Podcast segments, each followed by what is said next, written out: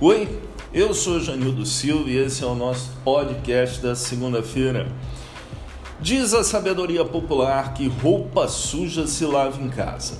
Pois é, mas o PSB da Paraíba vai lavar sua roupa suja lá em Brasília nesta segunda-feira às três horas da tarde, onde o presidente Carlos Siqueira espera resolver os problemas dessa legenda aqui no estado que está mais do que fragmentada.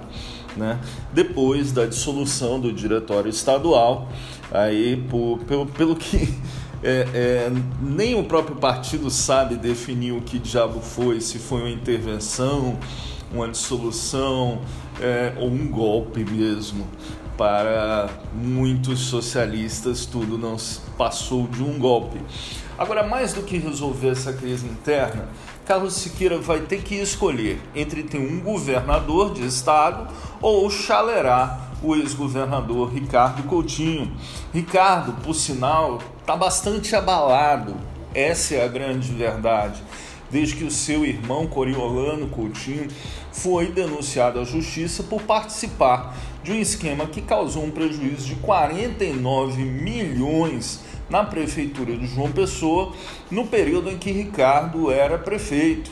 Sem falar que, além de tudo isso, o esquema ainda envolvia o pagamento de propina para autoridades, entre elas o próprio irmão do ex-prefeito e ex-governador, no caso Ricardo. É, tudo isso vai ter que ser tratado em Brasília, na verdade. Essa roupa suja sobre quem está mais sujo e quem está mais limpo. Agora, como o João Azevedo não vai a Brasília e enviou lá os seus, os seus representantes, João Azevedo tomou o cuidado de enviar uma carta para a reunião.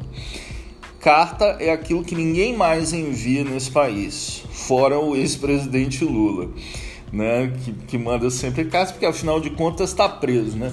Por falar em Lula, ninguém sabe, é, é, por falar em Lula não, por falar em prisão, ninguém sabe até onde vai essa delação de Livânia Farias. Né? A grande verdade é que nós começamos em escândalos que remontam ao ano de 2009. Se Livânia falou tudo mesmo, nós estamos falando de uma delação do fim do mundo, envolvendo praticamente todas as, as últimas eleições do estado da Paraíba a, a, estão sob suspeita. Né? Ninguém tem noção de quantos vão parar no xadrez. É bom os girassóis se acostumarem com as cartas, porque nos próximos meses isso pode virar tradição no partido.